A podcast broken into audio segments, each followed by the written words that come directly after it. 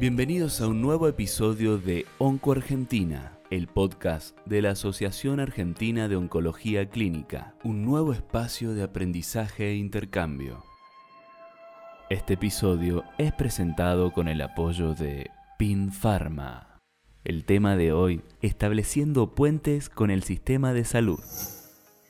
Mi nombre es Valeria Cáceres, soy médico oncóloga, estoy a cargo del Departamento de Oncología del Instituto Ángel Rofo, Universidad de Buenos Aires, y además soy directora de la carrera de especialistas universitarios en oncología.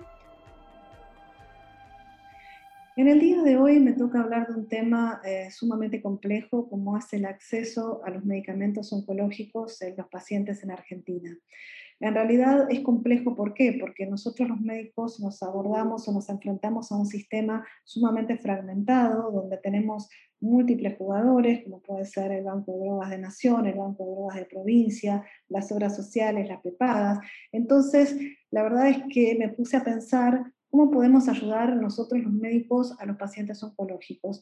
Y creo que lo que tenemos que hacer, en principio, es informarlos nosotros tenemos que presentar toda la documentación que requiera cada uno de los sistemas a los cuales pertenece el paciente, ya sea la receta, indicando el peso, la talla, la superficie corporal, las dosis, un resumen de historia clínica, la fotocopia de todos los estudios que el paciente realizó, pero más que todo informar al paciente. Entonces, primero, el paciente debe saber que la cobertura de su atención médica está garantizada por el programa médico obligatorio, que esto rige para los pacientes que tienen cobertura médico asistencial y las pacientes que no tienen cobertura.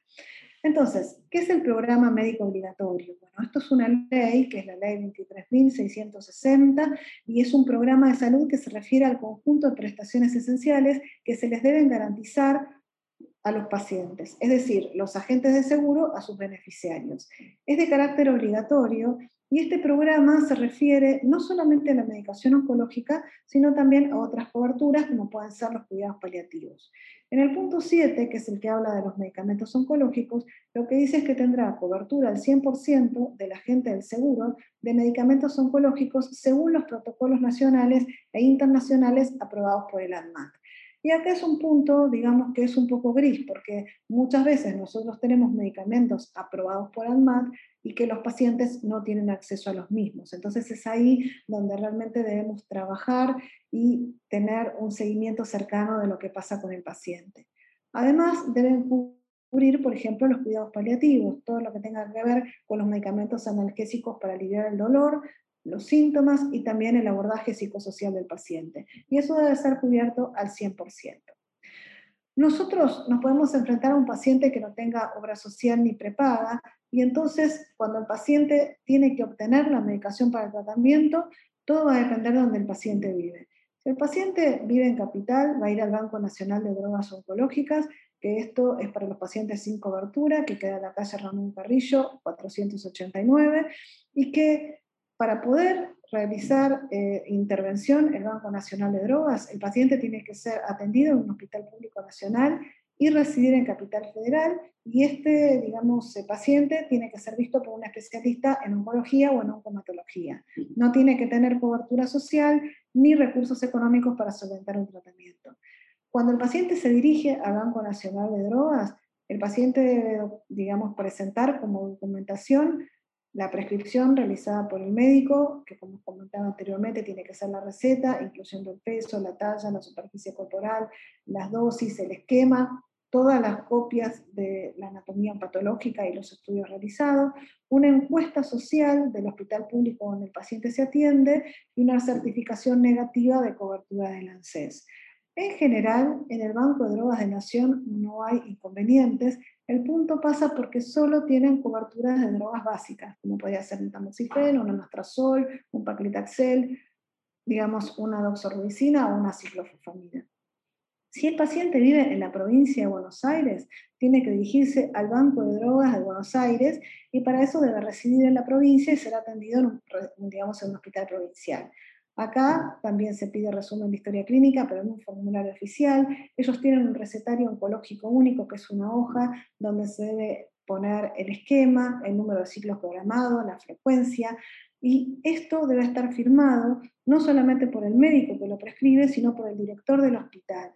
Tiene que tener también la encuesta social realizada por el Servicio Social del Hospital. También piden fotocopia de la primera y segunda hoja del DNI, donde debe constar la dirección del paciente. Y todo esto tiene que ser presentado en la región sanitaria que corresponde al domicilio de residencia. Y por último, tenemos el Ministerio de Desarrollo Social de la Nación, Dirección de Asistencia Directa para Situaciones Especiales, que otorga cobertura a los medicamentos que se encuentran fuera del Bademecum de drogas nacional y provincial. Y acá es donde viene el inconveniente. ¿Por qué? Porque la mayor parte de las drogas que nosotros utilizamos para el tratamiento de los distintos tumores, pero también aplica al cáncer de mama, quedan fuera de la cobertura del Banco de Nación. Entonces, el problema surge cuando nosotros estamos hablando de medicamentos de alto costo. Para esto, el Ministerio de Desarrollo Social de la Nación da asistencia directa para situaciones especiales, esto se llama DATSE, y otorga cobertura a los medicamentos que se encuentran fuera del Bademecum del Banco de Drogas de Nación y de Provincia. Para esto, el paciente tiene que llevar la, prescripción en el recetario del hospital, el resumen de historia clínica bien completa, el formulario de solicitud de medicamentos del ministerio firmado y sellado por el médico tratante, jefe de servicio y director del hospital, todos los estudios, anatomía patológica, fotocopias de los estudios de alta complejidad, fotocopia del DNI, certificación de negativa del ANSES, informe socioeconómico del servicio social del hospital y la nota del ministerio solicitando la medicación y una certificación negativa del Banco Nacional de Drogas Oncológicas. Y acá realmente viene el problema, porque muchas veces el Banco de Provincia no da la negativa, sino que dice que no tiene disponibilidad o tiene demora para dar la medicación. Esto queda en la Casa Rivadavia, 870 en Capital, eh, y se llama Dirección de Asistencia Directa para Situaciones Especiales o DATSE. Eh, los pacientes que no tienen cobertura hoy por hoy tenemos el inconveniente de que todas las drogas de alto costo que han sido incorporadas recientemente, les diría en los últimos dos a tres años, no son provistas para los pacientes que no tienen, eh, digamos, ningún tipo de cobertura.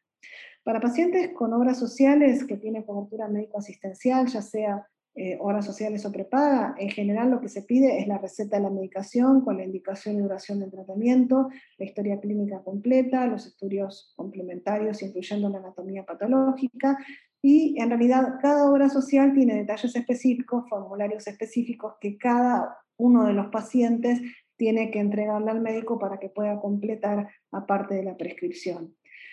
Es importante decirle al paciente que siempre se lleve una copia de los documentos que entregan, porque una de las cosas que pasa es que cuando el paciente entrega la documentación le dicen, vos no me entregaste tal papelito. Entonces es fundamental que siempre tengan una copia de toda la documentación. Además tienen que exigir siempre tener la credencial actualizada, sobre todo en tiempos de pandemia es muy importante, hay muchas obras sociales y prepagas que han hecho credenciales digitales, y también una cartilla médica actualizada, también es importante tenerla eh, en forma digital para ver el alcance de la cobertura prestacional y los prestadores con los que cuentan, porque muchas veces le dicen, este prestador no está, y resulta que finalmente lo tienen a través de la cartilla. Siempre es importante obtener una respuesta para los reclamos, es decir, el paciente tiene que preguntar cuánto es el tiempo previsto para el cual ustedes me tienen que contestar y pedir una respuesta por escrita. En realidad, deben recibir todos los pacientes las prestaciones establecidas por el programa médico obligatorio de manera igualitaria. Y esto es muy importante. Eh, y muchas veces lo que pasa es que el paciente no tiene respuestas o estas negativas o ausencia de demoran los tiempos. Por eso es fundamental explicarle al paciente que tiene que exigir una respuesta por escrito.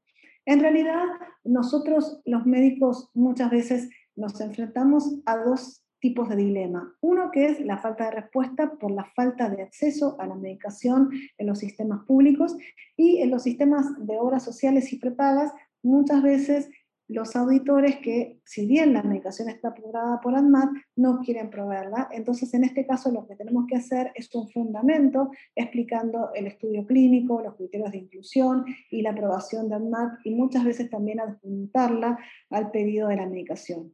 Esto obviamente desgasta al médico, desgasta al paciente, y obviamente lo más importante es que el paciente no pueda iniciar su tratamiento en forma y en tiempo adecuadas. La verdad es que se puede realizar un reclamo a la Superintendencia de Salud, presentando el DNI, los últimos recibos de sueldo o pago de monotributo, el carnet de la obra social, el diagnóstico médico y la prescripción del médico tratante de la obra social o de la prepaga, y esto se entrega a la Superintendencia de Salud, que queda en la calle Boquesas Peña 530 en Cava. También se podría realizar un recurso de amparo, que es algo que utiliza un paciente cuando se le afecta o se le niega el ejercicio de un derecho. Y en este caso, en los pacientes que obviamente requieren tratamientos específicos y se vulnera el derecho a la salud. En realidad, tenemos que exigir en este recurso de amparo una cobertura del 100% a la obra social, a la prepaga o al Estado, de todo lo que tiene que ver con los gastos de salud, internación, traslado, medicamentos y todo lo, referente al tratamiento del paciente, pero sobre todo a la medicación oncológica, y esto se debe hacer en un abogado, con un abogado y en un juzgado, no en una sede judicial. A veces cuando se inicia un recurso de amparo, eh, lo que es importante saber que más allá de que los jueces tienen muy poco tiempo para dar una resolución, porque un juicio normal podría demorar más de dos años, el recurso de amparo es inmediato y se obtiene en forma provisoria a los 10 a 20 días de iniciado, que eso se llama medida cautelar. Pero luego, digamos, para que se acepte en forma definitiva, eh, es tres a seis meses. Y la verdad es que a veces Puede pasar, a mí me ha pasado, que el juez ordena una audiencia para llegar a un acuerdo o pide un informe a algún organismo o algún perito, y entonces eso es importante que también hay algunos juzgados que son más rápidos que otros, y también el paciente se puede asesorar en la Defensoría del Pueblo de la Nación, que tiene una parte que se llama Orientación y Patrocinio Gratuito en la calle Suipacha 365. Es decir, uno lo que quiere es brindarle el mejor tratamiento a su paciente, el tratamiento que tenga una justificación bibliográfica, un estudio clínico que lo avale y la aprobación del órgano regulatorio que es el ADMAT. Muchas veces no podemos hacerlos, hay laboratorios que tienen programas de soporte a los pacientes donde tienen asistentes sociales que los ayudan a manejar todo lo que tiene que ver con los papeles. Lamentablemente no todos los pacientes se pueden mover en la parte administrativa y burocrática de la misma forma. Y nosotros como médicos tenemos el deber de informarle a los pacientes a través de nuestras asistentes sociales a dónde se deben dirigir, qué documentación presentar. Las asistentes sociales tienen un rol muy importante en este caso y nosotros también hablar con los auditores para justificar el pedido de medicación que hacemos a nuestros pacientes. Muchas gracias.